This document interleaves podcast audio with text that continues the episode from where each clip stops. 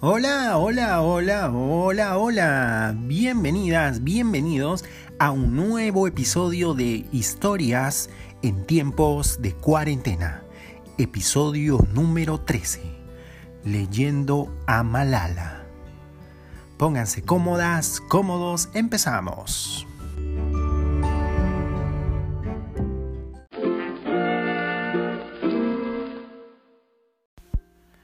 13. Episodio 13. 13. Bueno, este es un capítulo preferido para mí. Les, les comento que el número 13 es mi número favorito. Por algunas de esas eh, cosas, eh, ¿verdad? El número 13 en realidad es como un número mal visto, es el número que nadie quiere, sobre todo se cae en viernes. Pero, eh, mm, pues no sé, por una, creo que por alguna cuestión de, llevar en contra, a mí me, me, gusta el, el 13. Y recuerdo eh, que una vez subí a un taxi y le pregunté cuánto me llevaba al taxista y me dijo 13, 13 soles. Y le dije 13, bueno, está bien, vamos, es mi número de la suerte. Y el taxista se sonrió y empezó a hablarme de que también para él era el 13 era un buen número, porque me dijo que el 13 eh, era el número con que él jugaba en un equipo de fútbol. Me parece que llegó hasta la primera división, o sea, las primeras divisiones de, fútbol y bueno, ahí me comentó alguno de, sus, de sus goles, de sus glorias con el número 13. Eh, bueno, así que estamos en el número 13. En el número 13 ya también de la, de la pandemia, de esta cuarentena que se está enfrentando por el coronavirus en la República del Perú y en muchas otras repúblicas, en muchos otros países del mundo que, donde está afectando este, este virus. Los países del mundo están cobrando cada vez más conciencia de que solamente en grupo, unidos, vamos a poder enfrentar, hacerle este, eh, este paro, este, hasta aquí llegas al virus. ¿Verdad? Estamos tomando muchas medidas.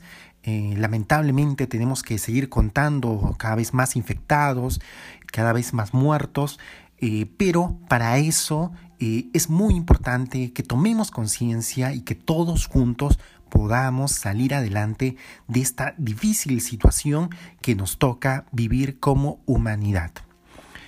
Eh, bueno, antes de empezar el, episodio de hoy, eh, como siempre, les quiero recomendar que se hidraten.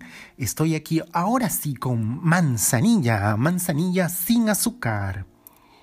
Mmm, deliciosa, me gusta, me gusta mucho la manzanilla.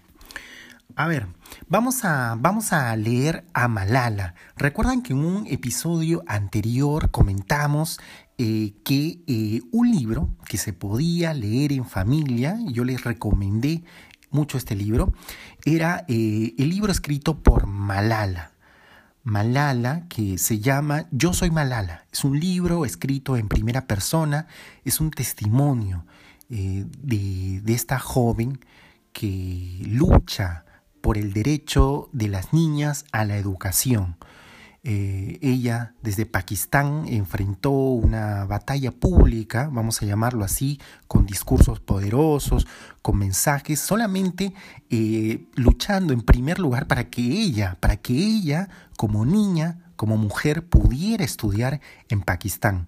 Y luego también por las voces de otras niñas en su, en su país como ella que no pueden estudiar por ciertas, eh, por ciertas costumbres, por ciertas ideas en este, en este país, en Pakistán. Eh, es, una historia eh, increíble la, la, de Malala.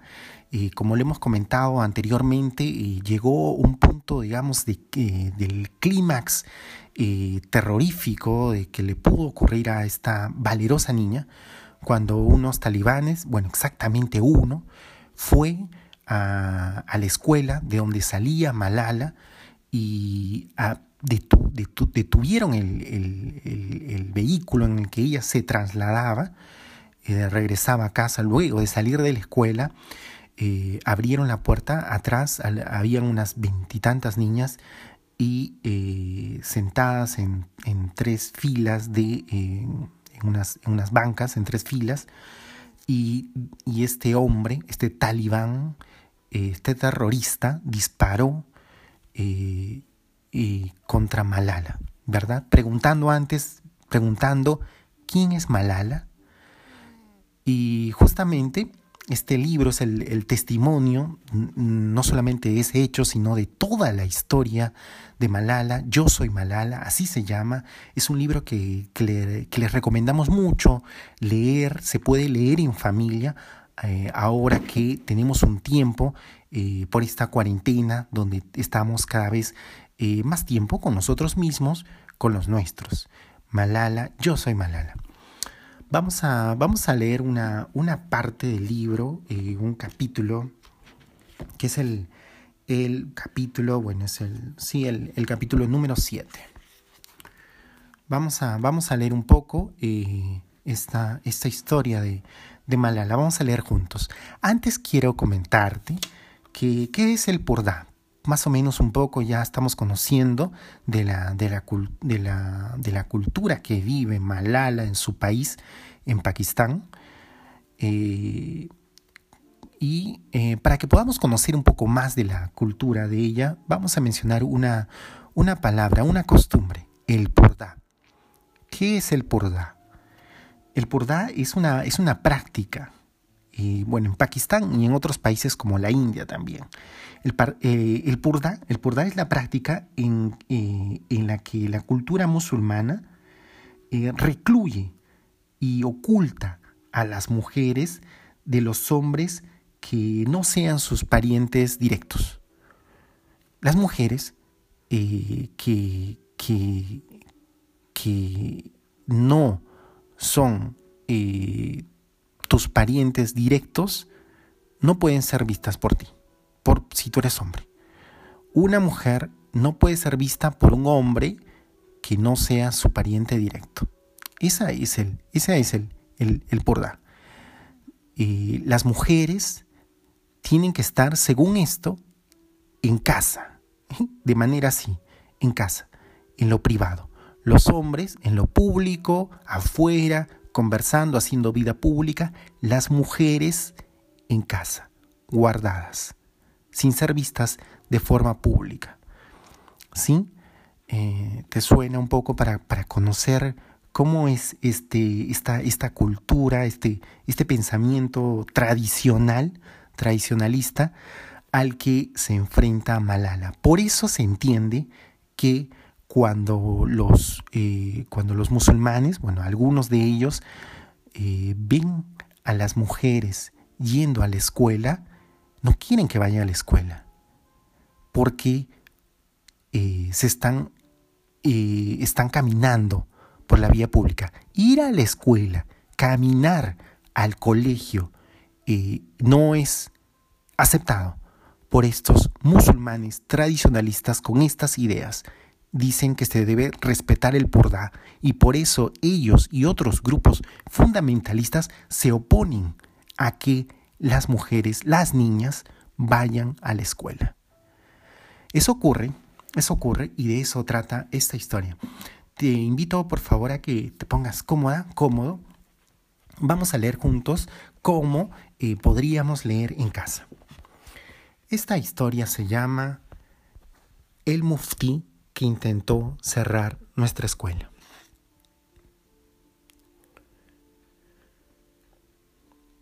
Justo enfrente del colegio de la calle Kushal, donde yo nací, vivía un mulá muy alto y guapo con su familia. Su nombre era Ghulam Yahant y se llamaba a sí mismo Mufti, lo que significa que alguien es un erudito musulmán y una autoridad en la ley islámica aunque mi padre dice que todo el que lleva turbante puede llamarse Maulana o Mufti. La escuela marchaba bien y mi padre estaba construyendo una impresionante zona de recepción con la entrada en arco en el Instituto de los Chicos. Por primera vez, mi madre podía comprar ropa bonita e incluso pedir que le trajeran la comida hecha, como había soñado en la aldea. Pero durante todo este tiempo el muftí no dejaba de observar. Observaba a las niñas entrando y saliendo de la escuela cada día y le indignaba, particularmente porque algunas eran adolescentes. Ese Maulana nos mira mal, dijo mi padre un día. Tenía razón. Poco después, el muftí fue a la mujer que era propietaria del recinto donde estaba el colegio y le dijo, Ziaudín tiene una escuela haram en su edificio y está avergonzando al Moaya. Esas jóvenes deberían observar el pordá. También le dijo, quítele el edificio y yo se lo alquilo para mi madraza. Si lo hace así, recibirá dinero ahora, pero también será recompensada en el otro mundo. Ella se negó y su hijo vino a ver a mi padre en secreto. Este Maulana va a comenzar una campaña contra usted, le advirtió. No le vamos a ceder el edificio, pero tenga cuidado.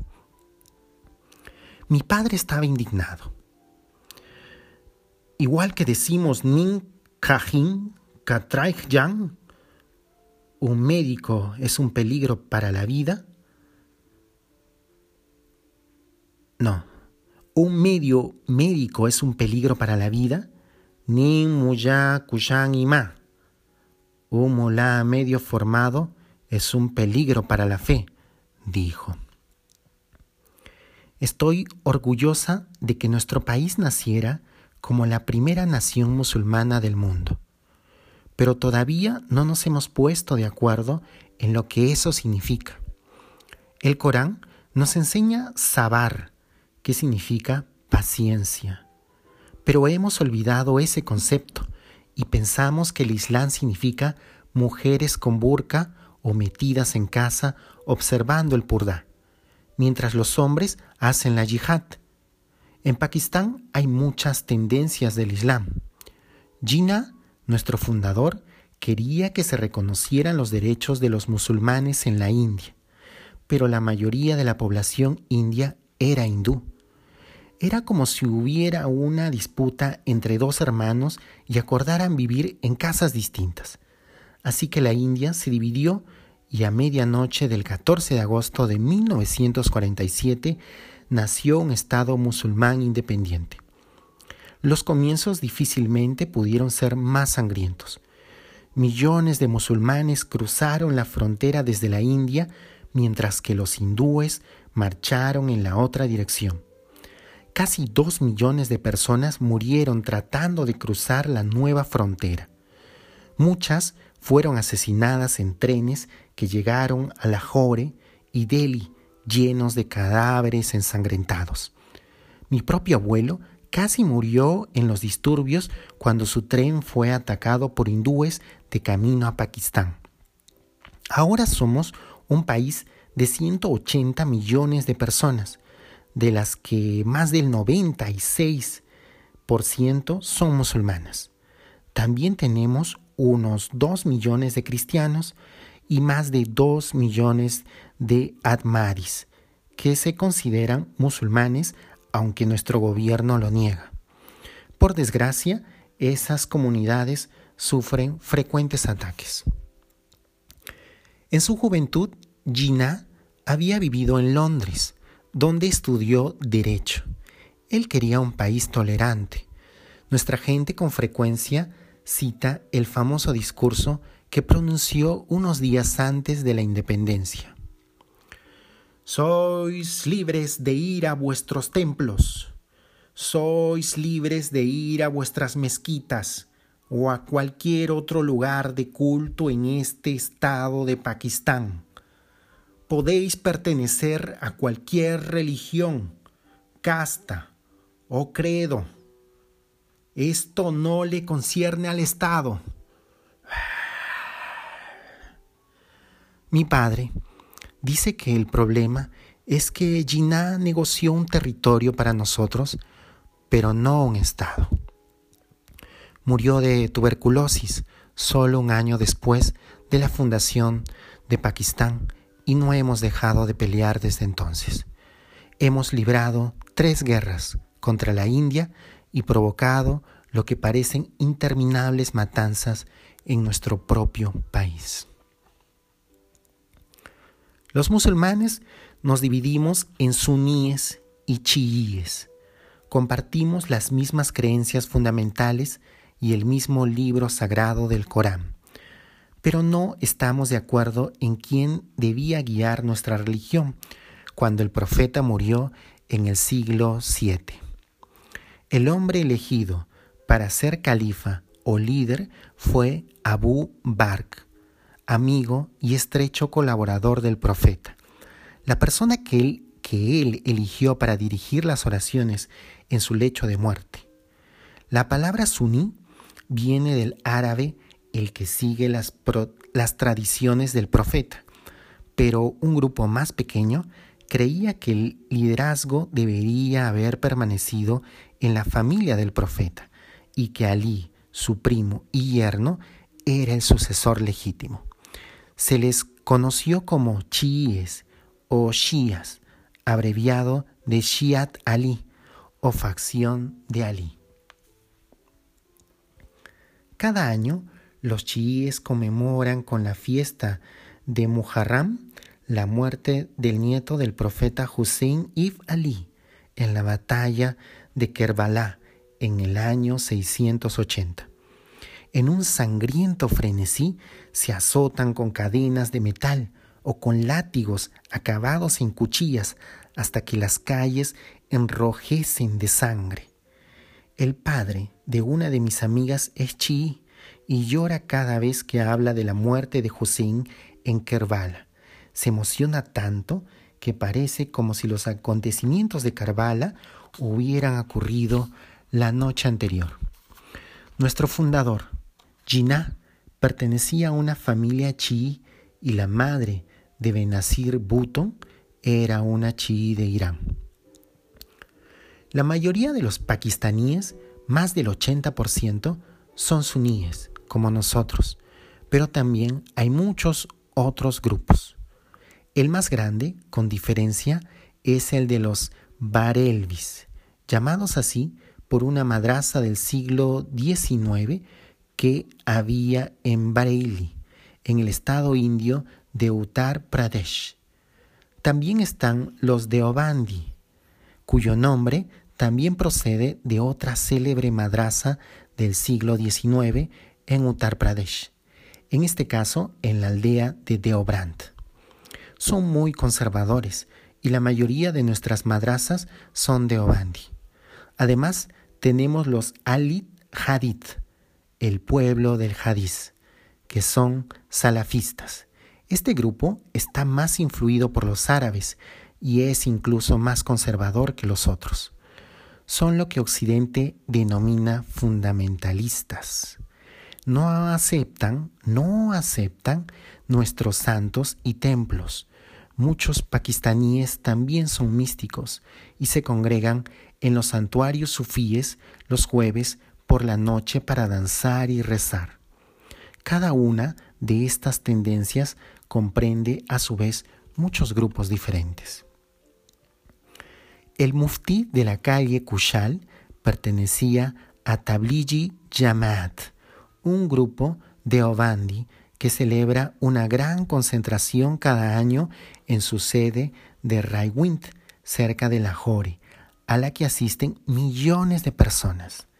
El general Sia solía asistir y en los años 80, bajo su régimen, se hicieron muy poderosos.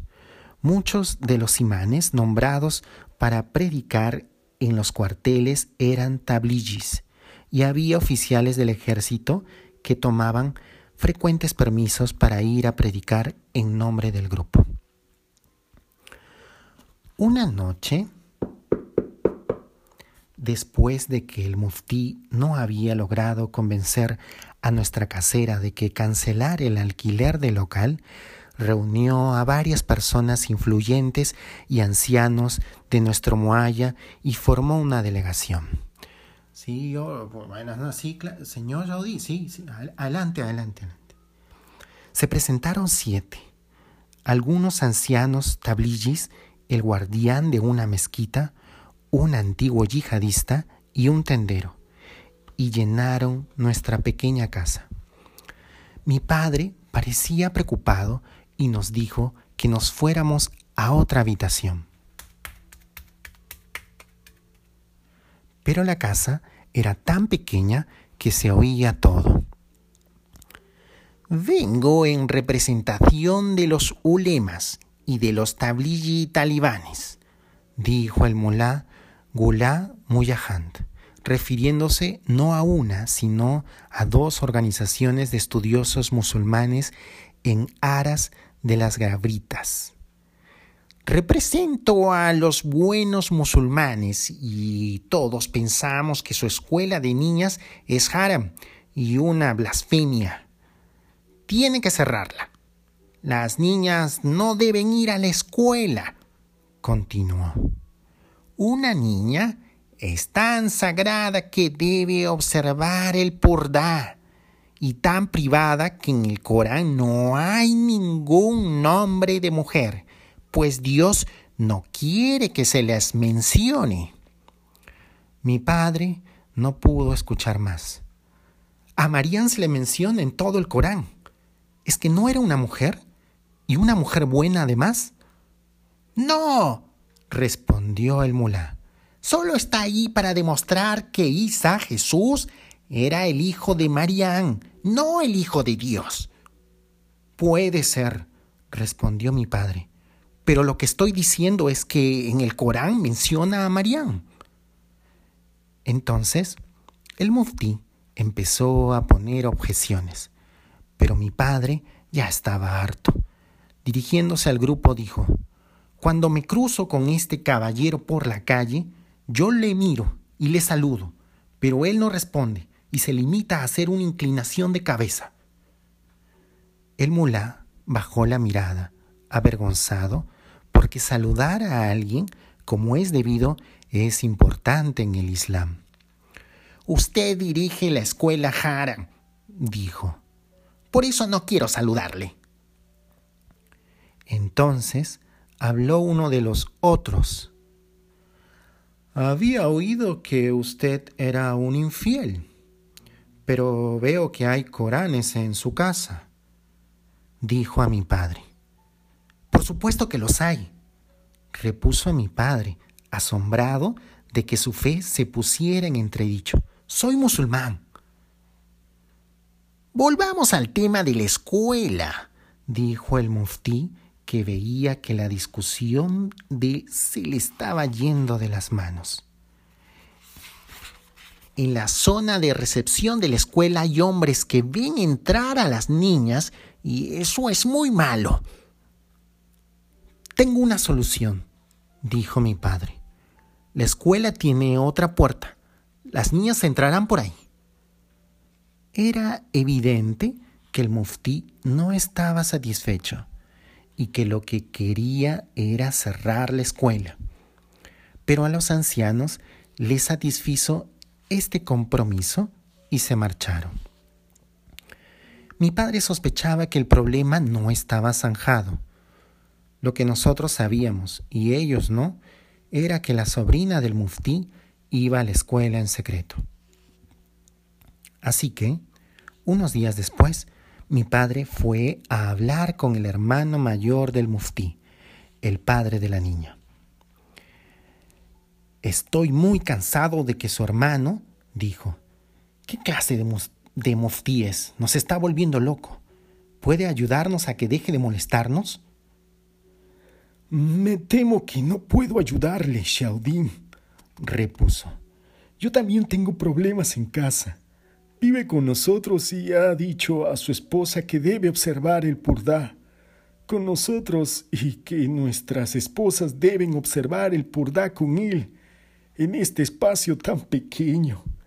Nuestras esposas son como nuestras hermanas para él y la suya como una hermana para nosotros por este demente, este demente ha convertido nuestra casa en un infierno. Lo siento, pero no puedo ayudarle. Mi padre estaba en lo cierto al pensar que aquel hombre no iba a ceder. Los mulás habían adquirido un poder creciente desde el gobierno de CIA y su campaña de islamización. Bien, bien. A ver, hemos llegado al, bueno, no al final de este, de este capítulo del libro de Yo Soy Malala. Este, hemos leído nada más una parte de este, de este capítulo. Eh, pero bueno, lo hemos leído en primer lugar para, para, para que podamos hacer también nosotros el ejercicio de leer en familia, para que puedan conocer un poco más de este libro, Yo Soy Malala, de qué trata para que puedan familiarizarse un poco más y para invitarlos a que lo lean, para que lean esta muy, muy, muy eh, interesante historia de la vida real de, de Malala, que es, eh, como ustedes saben, Premio Nobel de la Paz. Es eh, ya no solamente una figura representativa de Pakistán, sino además una figura en todo el mundo que lucha por el derecho a la educación de las niñas. Bien, estamos llegando eh, al, final, final de este, de este episodio. Les, les, invitamos a que sigan eh, este programa. Vamos a seguir compartiendo historias y muchas gracias por estar ahí. Nos encontramos en un próximo capítulo.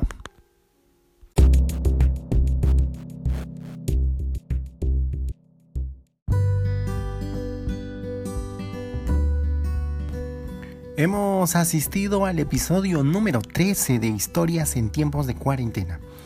Hemos leído una parte del libro Yo soy Malala y en el próximo episodio vamos a comentarlo. Sí, todo es por algo, recuerda que todo es por algo.